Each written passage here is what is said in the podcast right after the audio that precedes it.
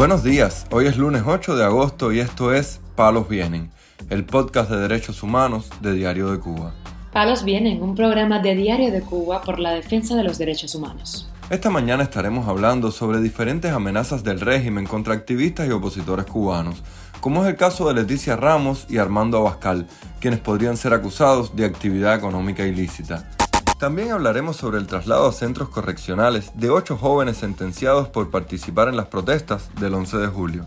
Por último, profundizaremos en la situación de presos políticos cubanos, como es el caso de Luis Manuel Otero Alcántara, Félix Navarro y Cativo Disidente. Lo más relevante del día relacionado con los derechos humanos en Palos Vientos.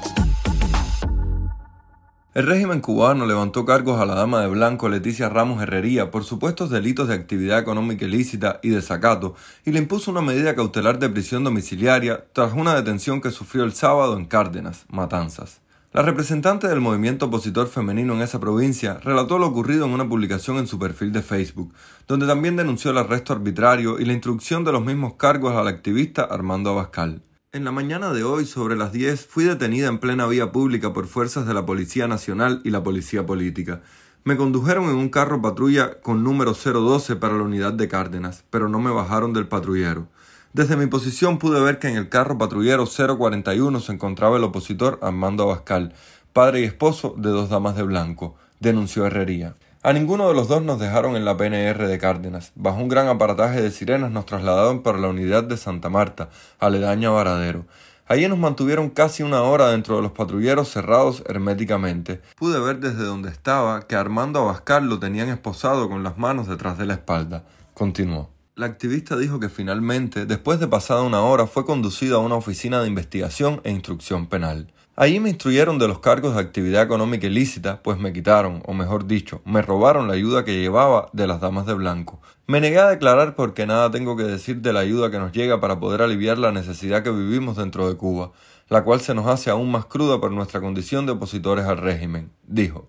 Ramos Herrería fue liberada después de tres horas con una medida cautelar que le impide salir de su vivienda. Voy a ser procesada por los tribunales y estoy citada para el jueves a las 8 de la mañana en la unidad de la Policía de Santa Marta para decidir mi situación jurídicamente. A través de Ania Zamora Carmenate, dama de blanco y madre de la presa política Cicia Abascal y esposa de mi hermano de lucha Armando Abascal, supe que también a él lo instruyeron de los mismos cargos, añadió. La líder de las damas de blanco, Berta Soler Fernández, denunció en un comentario en la publicación de Ramos Herrería que en menos de 20 días le han robado la ayuda económica enviada a tres activistas.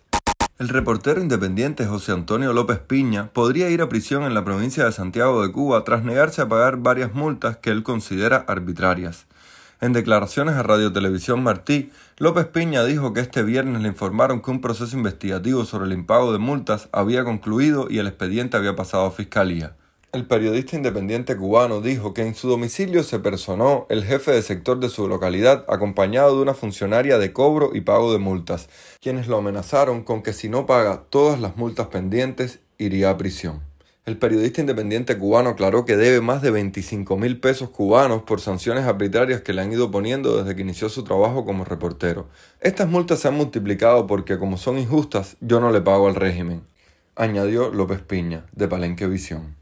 Las autoridades judiciales ordenaron incorporarse a centros de trabajo correccional con internamiento a ocho de los doce menores manifestantes del 11 de julio que habían sido escarcelados el 27 de mayo, informó Radio Televisión Martí.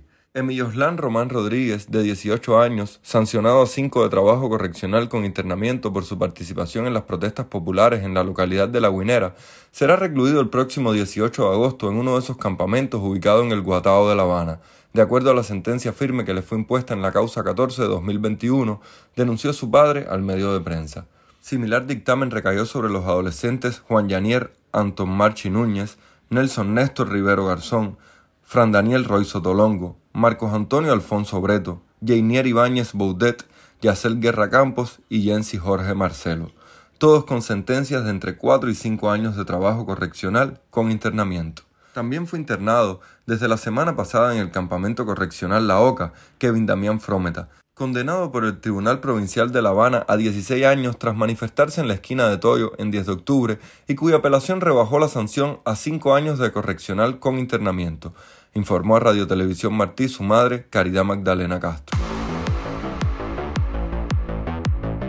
Palos viene. El activista y preso político cubano Luis Manuel Otero Alcántara denunció desde la prisión de máxima seguridad de Guanajay, donde está encarcelado, que fue agredido por un preso común y que desde esta semana está encerrado en una celda tapiada y en solitario. El líder del movimiento San Isidro, que días atrás había denunciado que las autoridades del penal estaban instigando a un preso común para que lo agrediera, recibió el jueves una visita familiar en el penal, según informó la organización en sus redes sociales. De acuerdo con la denuncia, Luis Manuel sufrió una agresión por parte de un preso común y tras ese hecho, los oficiales lo han seguido colocando en situación de riesgo. También han comunicado a través de su familia que hace solo cuatro días fue trasladado a una celda tapiada y en solitario. Según la denuncia, Luis ha padecido dengue, al igual que varios presos de su entorno, y le han prohibido recibir cartas de personas amigas como Catherine Bisquet, Coco Fusco o Anamelis Ramos. Tampoco le habrían permitido dibujar hasta hace solo unos días cuando le devolvieron sus materiales. El artista sigue frecuentando calambres en manos y pies y no ha recibido atención médica o diagnóstico al respecto. El uso de reclusos por delitos comunes para hostigar a los prisioneros políticos es una táctica usada frecuentemente por el aparato represivo cubano. En 2020, durante una de sus frecuentes detenciones, el propio Otero Alcántara denunció que fue encerrado en un calabozo de una estación policial con dos individuos que lo amenazaron. El opositor cubano Félix Navarro, preso político por las manifestaciones de julio de 2021, está enfermo de COVID-19 en un penal de la provincia de Matanzas, según denunció este viernes el activista Marcel Valdés. Me llega una información desde la prisión y su esposa Sonia Álvarez me lo confirma. Félix Navarro se encuentra con COVID-19. Necesito que compartan esta información y que llegue a todos lados. Cualquier cosa que le suceda a Félix es total responsabilidad de la dictadura, escribió Valdés en su perfil de Facebook. Navarro, líder del Movimiento por la Democracia Pedro Luis Boitel, se encuentra recluido en la cárcel de Ahuica, condenado a nueve años de prisión por su participación en las protestas del 11 de julio. El abogado del prisionero político cubano Carlos Ernesto Díaz González, más conocido como cativo disidente, presentó esta semana ante la sala de lo penal del Tribunal Supremo de la isla un recurso de apelación contra el auto del Tribunal Municipal de Cienfuegos que mantiene en prisión provisional al activista desde el 28 de abril pasado. Según conoció Diario de Cuba, que tuvo acceso al documento de la petición, en este recurso el jurista Joel Fonte Angulo señala que su defendido se encuentra en prisión ilegalmente y combina a que sea puesto en libertad de manera inmediata.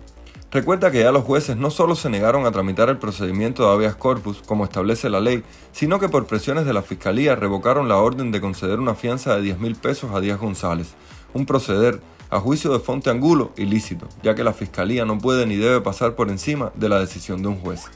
En más de una ocasión las autoridades se han negado a poner en libertad al activista cienfueguero, encarcelado en la prisión de Ariza de ese territorio. Cativo disidente está acusado de los supuestos delitos de difamación, desobediencia y desacato y se encuentra en celda de castigo debido a su negativa a usar ropa de preso común, pues se considera un preso político. Palos vienen un podcast de derechos humanos de Diario de Cuba con la producción y conducción de Mario Luis Reyes. Muchas gracias por acompañarnos este lunes en Palos Vienen, el podcast de derechos humanos de Diario de Cuba. Pueden escucharnos en DDC Radio, Spotify, SoundCloud, Apple Podcasts, Google Podcasts y Telegram. Yo soy Mario Luis Reyes, el lunes regresamos con más información.